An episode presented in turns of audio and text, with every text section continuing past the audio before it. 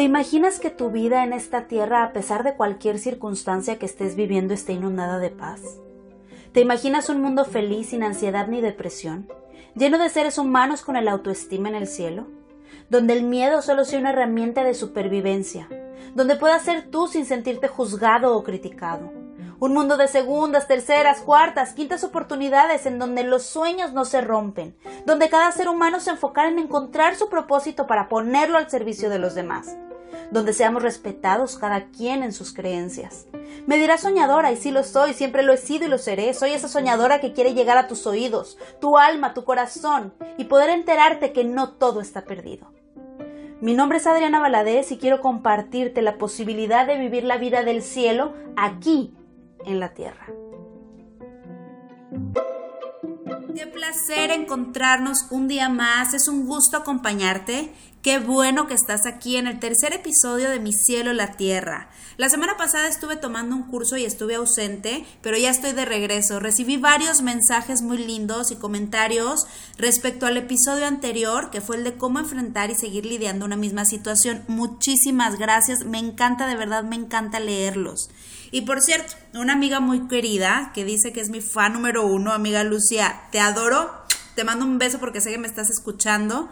Eh, también me escribió y estuvimos platicando un muy buen rato sobre esto de las situaciones y me sugirió que en alguno de los episodios de esta serie incluyera el tema del perdón. Yo lo tenía para más adelante, pero con muchísimo gusto el día de hoy es el tema que vamos a abordar tú y yo, tú desde donde me estés escuchando y yo desde acá. ¿Cómo perdonar con el alma? Y déjame te digo, el alma está compuesta por la voluntad, por el corazón y por la mente. Entonces, eso de te perdono pero no olvido no es perdonar con el alma. O el ya se me olvidó pero ya no te quiero tampoco es perdonar con el alma. Para perdonar con el alma hay que tener la voluntad de perdonar con la mente y con el corazón a través de un espíritu fuerte. Y de eso vamos a hablar hoy.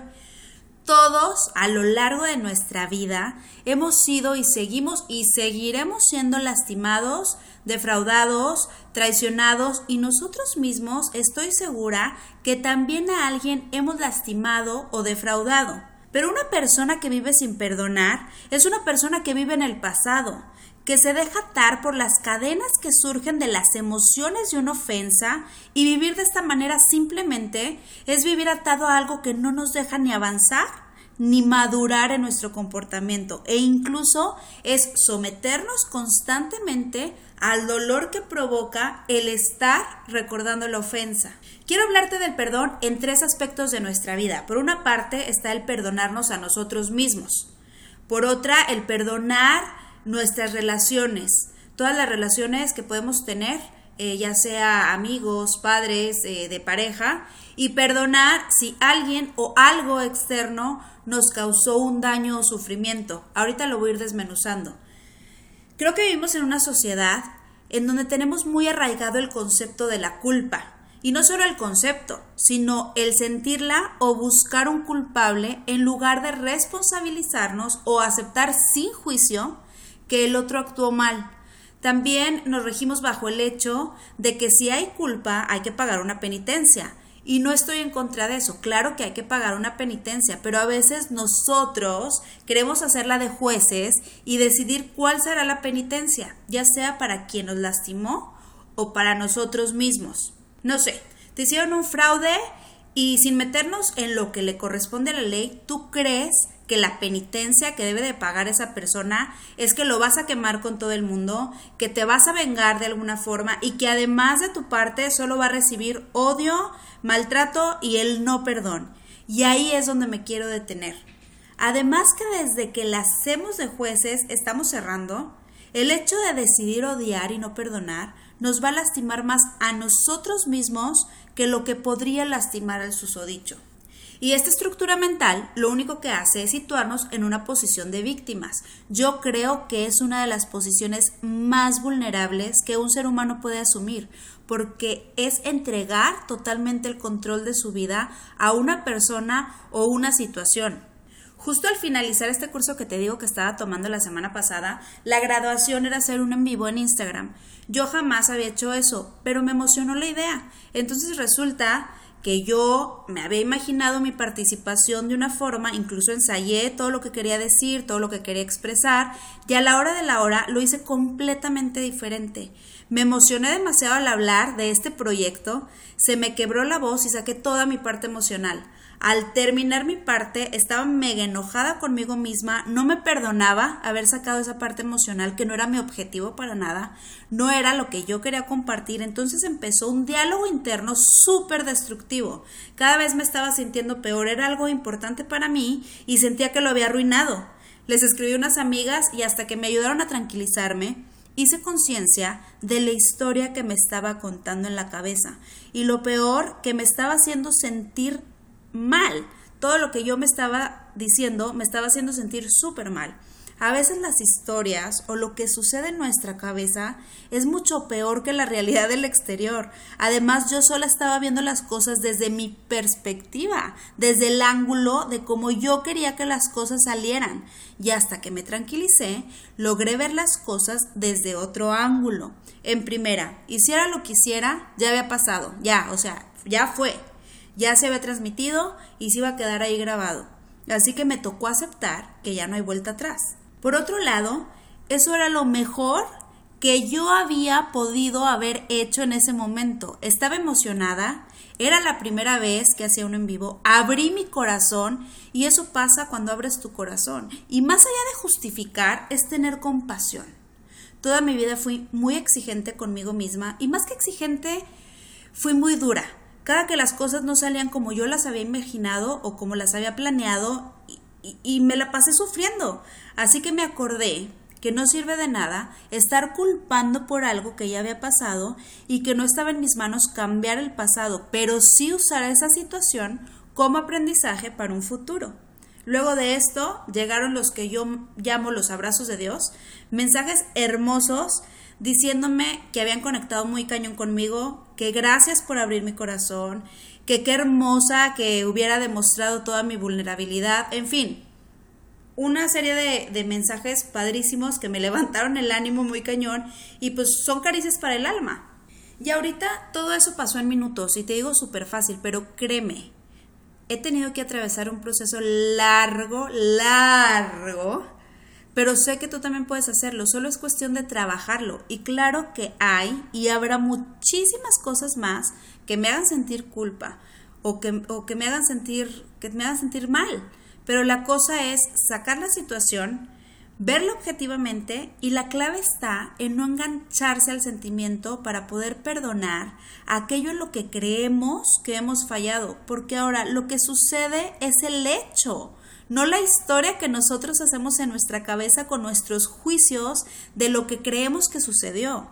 Durante muchos años no me perdonaba no haber seguido mis sueños de ser actriz, y eso me llevó a victimizarme a buscar culpables y lo peor me encontré perdida más de una vez cuando se trataba de temas profesionales.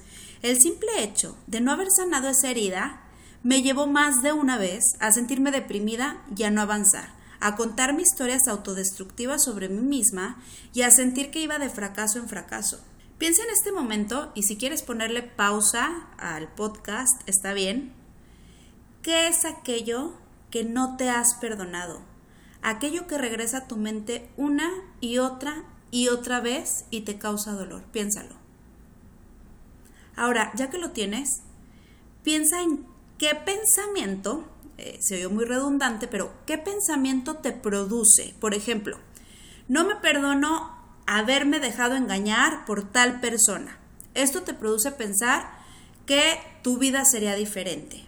Y aquí es donde está escondido lo que no te deja perdonarte. La idea de que tu vida sería diferente es lo que te está enganchando a ese sentimiento. Pregúntate, ¿es verdad que mi vida sería diferente? ¿Por qué creo eso?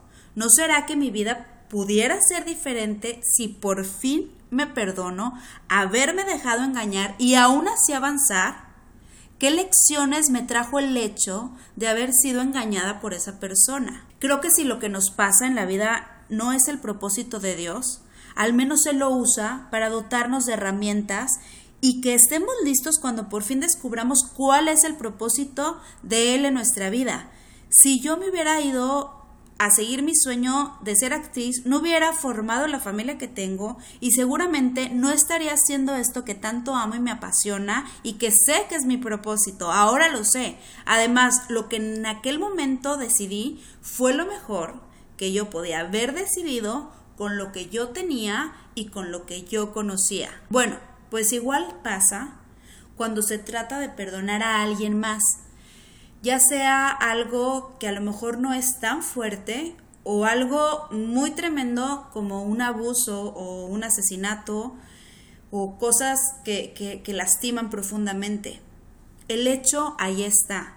Y quiero que ahora pienses en eso que tanto trabajo te ha costado perdonarle a alguien, porque lo que no perdonamos es el hecho, no a la persona.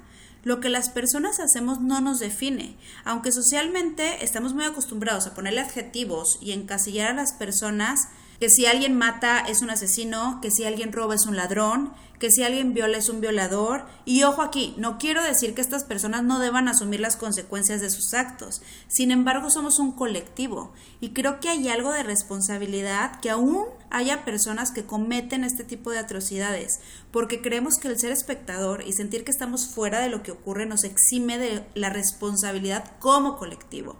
Pero bueno, regresando, somos seres cargados de historias, de miedos, de inseguridades, de amor o desamor, de un pasado, de un ADN, de una mente sana o enferma. Y nuestros actos van ligados con eso, con lo que hay en nuestro interior.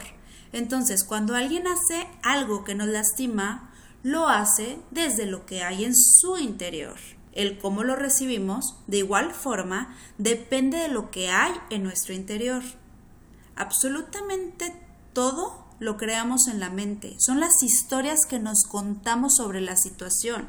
Claro que duele y hay dolores que nos invaden, nos paralizan, pero creo que también hace falta mucha compasión.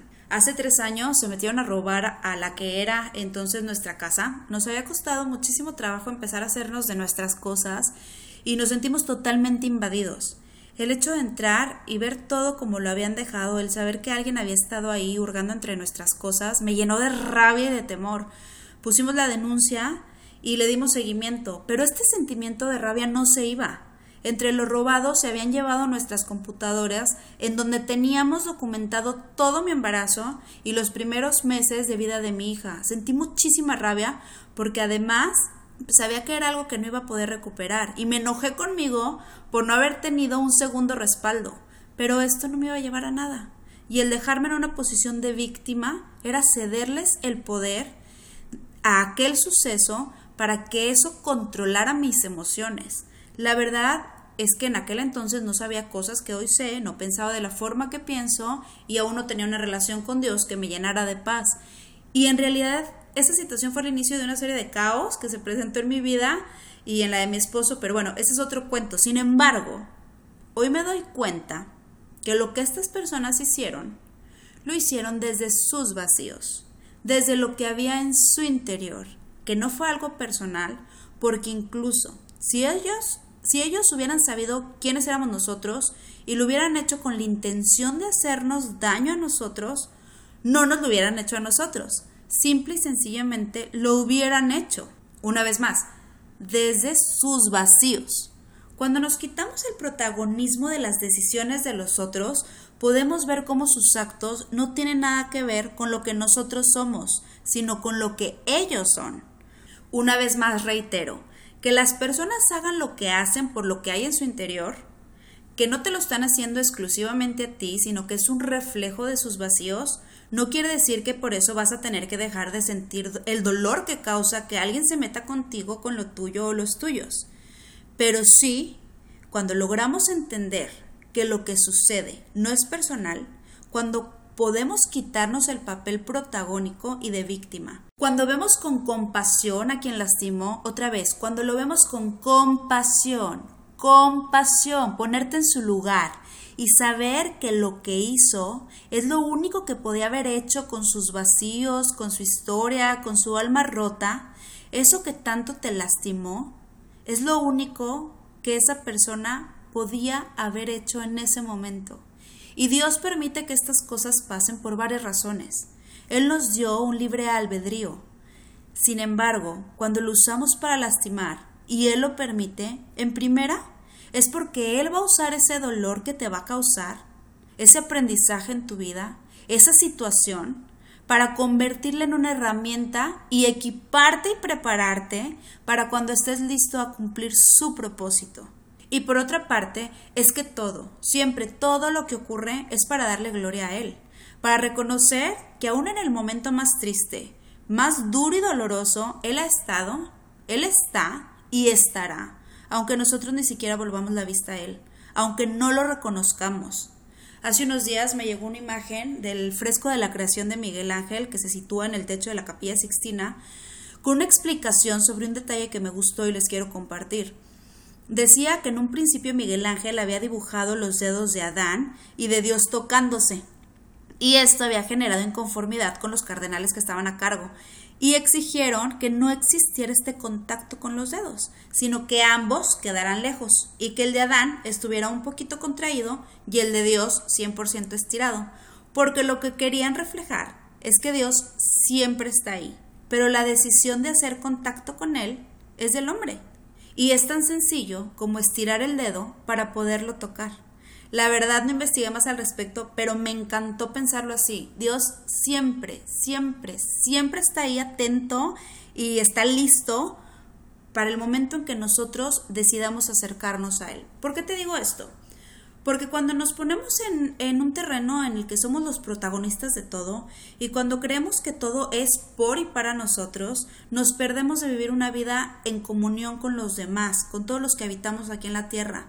El sentirnos el centro de todo nos daña más de lo que podría impulsarnos porque alimentamos únicamente a nuestro ego y no a nuestro espíritu.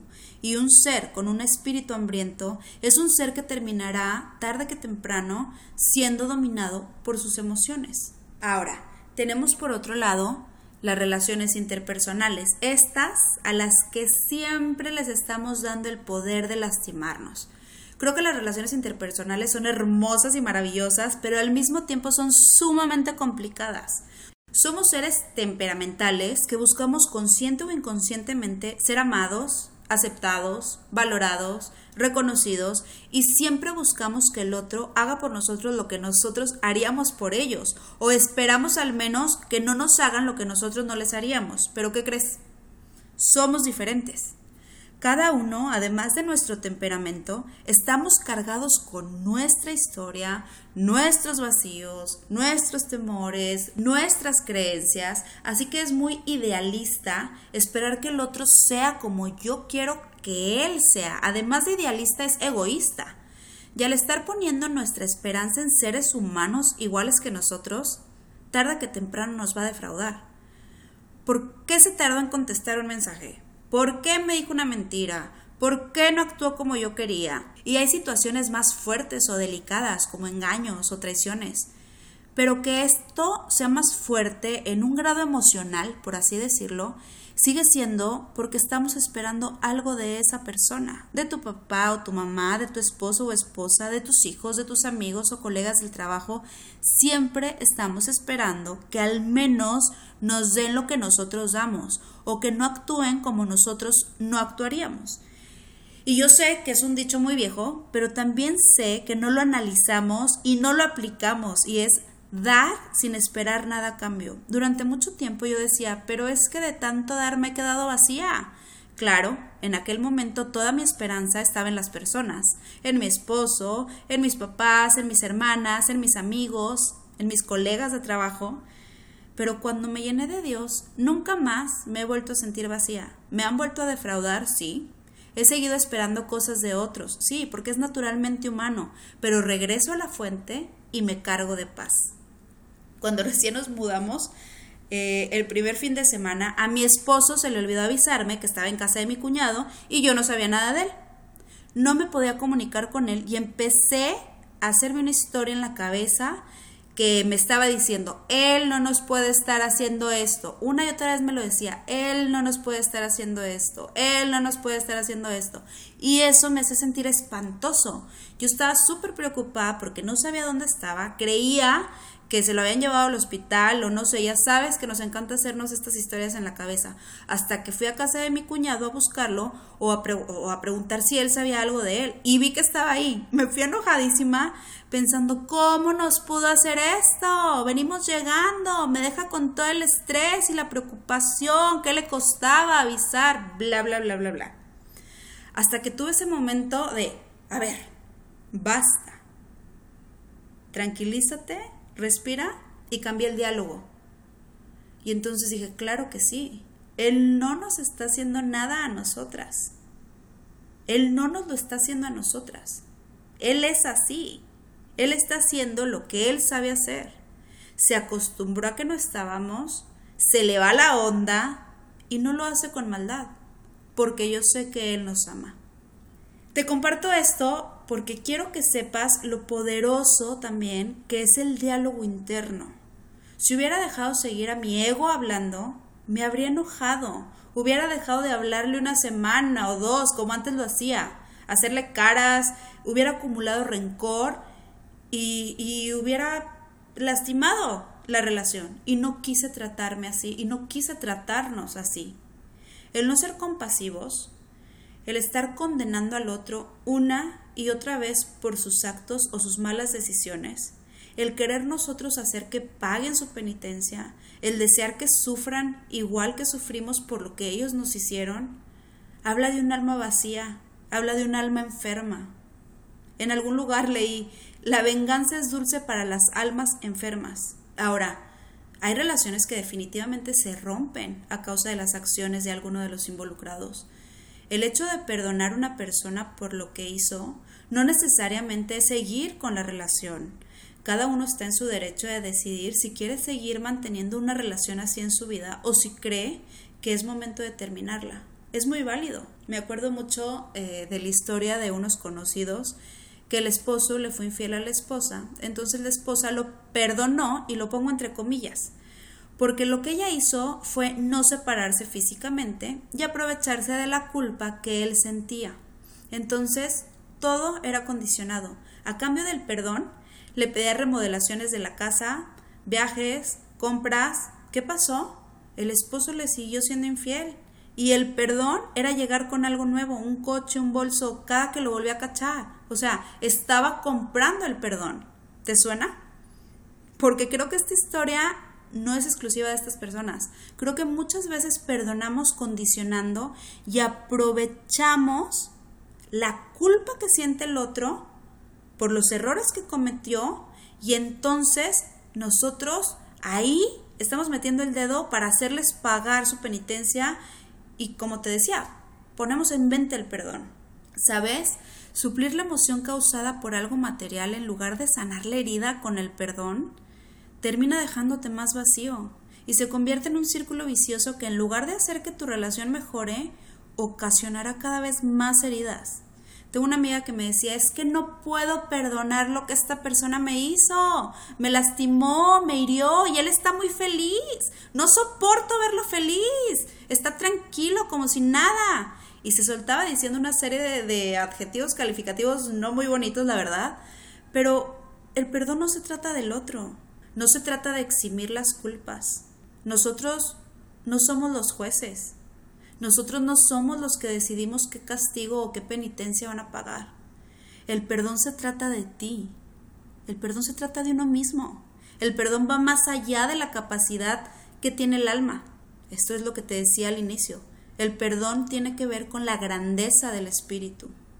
Entonces, Adriana, ¿cómo puedo perdonar con el alma? engrandece tu espíritu. ¿Cómo? Conectando con la única fuente que lo alimenta. Para esto escribí un artículo muy bueno, a propósito, en la columna que participo. Si no lo has leído, te dejo el link aquí en la caja de descripción de este episodio o puedes encontrar el link en el Instagram de Mi Cielo la Tierra. Engrandecer el espíritu da paz. Y cuando uno se rige bajo esa paz, los vacíos del alma son llenados y no tenemos la necesidad de estar queriendo hacerla de jueces Después de engrandecer tu espíritu, ámate tanto que no quieras cargar con el peso de no haber perdonado, que no quieras vivir atado a las cadenas de las emociones que producen el recordar el hecho que tanto te lastimó. Después, ve el hecho como eso, como un hecho, no como lo que te hicieron, sino como lo que hicieron. Quítate el protagonismo. Deja de contarte la historia de los hechos a tu manera y aparente beneficio y quítale poder a lo que te estás diciendo sobre la situación. Y entonces, sé compasivo y ve a la persona que te lastimó o a ti mismo, si es el caso de perdonarte algo a ti mismo, como que el hecho fue lo único que podía haber pasado tomando en cuenta la historia, los vacíos, el temperamento de quien te hizo daño. Al hacer esto le habrás quitado la carga emocional que te producía la historia que te estabas contando en la cabeza y sabrás que lo que pasó, a pesar del dolor que te ha causado, se ha transformado ahora en una herramienta, en algo de mucho valor y muy poderoso. Ha traído una lección y ahora ese suceso forma parte de tu equipamiento para cumplir el propósito de vida que vienes a cumplir aquí a la tierra. Sé que a veces no queremos perdonar porque estamos lastimados, porque duele, pero ámate, ámate tanto que decidas perdonar para liberarte a ti mismo de esa carga. Y si no lo haces por ti, hazlo para estar más cerquita de Dios. Perdonar 70 veces 7, ese es el mandato. No perdonar crea raíces profundas de amargura en el alma. Tal vez nunca logremos que una ofensa no lastime nuestro corazón. Somos seres emocionales, pero lo que hagamos con la ofensa podrá definir quiénes somos y estaremos dando amor a nosotros mismos y estaremos siendo compasivos con el otro como Dios fue compasivo con nosotros al mandar a su Hijo a la tierra para la reconciliación después del pecado de Adán y Eva. Y ahora, gracias a ese acto de amor, podemos relacionarnos con Él. Hay personas que viven con rencor toda su vida, creyendo que eso lastima más al otro, creyendo que es la penitencia que el otro debe pagar, ¿sabes? El otro ya está pagando su penitencia y tú no tienes nada que ver con ella en sus vacíos, en su lamento, en su alma hay algo roto. Y desde antes de haberte lastimado ya existía ese vacío, por eso te lastimó. Aunque en apariencia lo puedas ver bien, en la soledad y en la oscuridad de sus días hay un hueco. Tal vez ellos ni siquiera lo han notado, pero cada ofensa que realizamos es como arrancarnos un pedacito de corazón a nosotros mismos y cargar con culpa es cargar con un peso tan grande que no nos deja avanzar a un siguiente nivel de felicidad. Sentirnos moralmente superiores por saber que nosotros no habríamos hecho lo mismo que ellos hicieron con nosotros, porque claro, tú desde tu interior, desde lo que tú eres, no lo habrías hecho igual. Tal vez no habrías robado, Tal vez no habrías puesto el cuerno, no habrías gritado, humillado, pero si tuvieras la historia completa, el ADN idéntico, las heridas exactamente iguales, y estuvieras en los zapatos y la posición de quien te lastimó, seguramente habrías actuado igualito que como actuó él. Tú como eres no, pero tú siendo el otro sí te aseguro que habrías actuado exactamente igual, porque en ese momento la única opción que en la cabeza y en el corazón y en el estado de conciencia que se encontraba esa persona era posible haber hecho lo que hizo. Ponernos como protagonistas de la historia del otro es una ilusión de inseguridad y es una necesidad de victimizarnos para no hacernos responsables de las emociones que nos causan las acciones de quienes nos lastiman. Ahora te lo repito, si es una persona que se la pasa lastimando y lastimando y pidiendo perdón a cada rato, necesitas evaluar la relación y el si hay manera de resolverlo. Perdonar no es igual a continuar una relación. Perdonar no es aguantar maltratos. Perdonar no es ponernos por debajo, no es sumisión. Perdonar es liberarnos y liberar al otro de la carga emocional, ser compasivos y sanar la herida. Es decir, que no queremos que nuestra alma se llene de amargura para poder avanzar y continuar. Perdonar es la única manera de superar las situaciones dolorosas. Perdonar es dejar el pasado atrás y enfocarnos en el presente. Perdonar es un regalo para nuestra alma y para nuestro cuerpo. Si sabías que la falta de perdón enferma no solo a nuestra mente y a nuestro corazón, la falta de perdón hace que se acumule rencor, deseo de venganza, insatisfacción, ira, amargura, y esto puede enfermar al cuerpo. Te lo voy a repetir. ¿Cómo perdonar?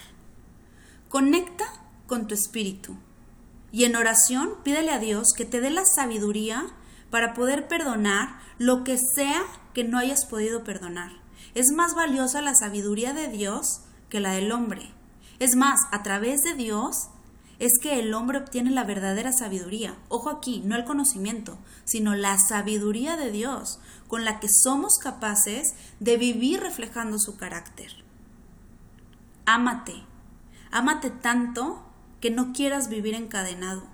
Sé compasivo y entiende que bajo los términos en los que se encontraba la persona que tirió, es lo único que él o ella habrían podido haber hecho tú, en su lugar, con su historia, en sus zapatos, habrías hecho exactamente lo mismo. Encuentra la herramienta que se construyó al haber pasado por esa situación y al haber sentido ese dolor tan grande y deja que Dios sane esa herida y use esa historia para construir tu propósito aquí en la tierra y que tu vida sea plena y abundante. Decide si vas a seguir una relación con la persona que te lastimó o si es mejor alejarte. Si vas a continuar la relación, platiquen los términos de la relación y lleguen a acuerdos. Háblale de lo que te lastima, lo que te hace daño y pregúntale cómo tú podrías ayudarle a que él o ella no saque esa parte que a ti tanto te lastima. Tú puedes ayudarle a sanar, pero acuérdate, lo que haga después no se trata de ti. Aunque tú hayas estado a su lado apoyándolo o apoyándola, lo que él decida o lo que ella decida hacer después no tiene que ver contigo.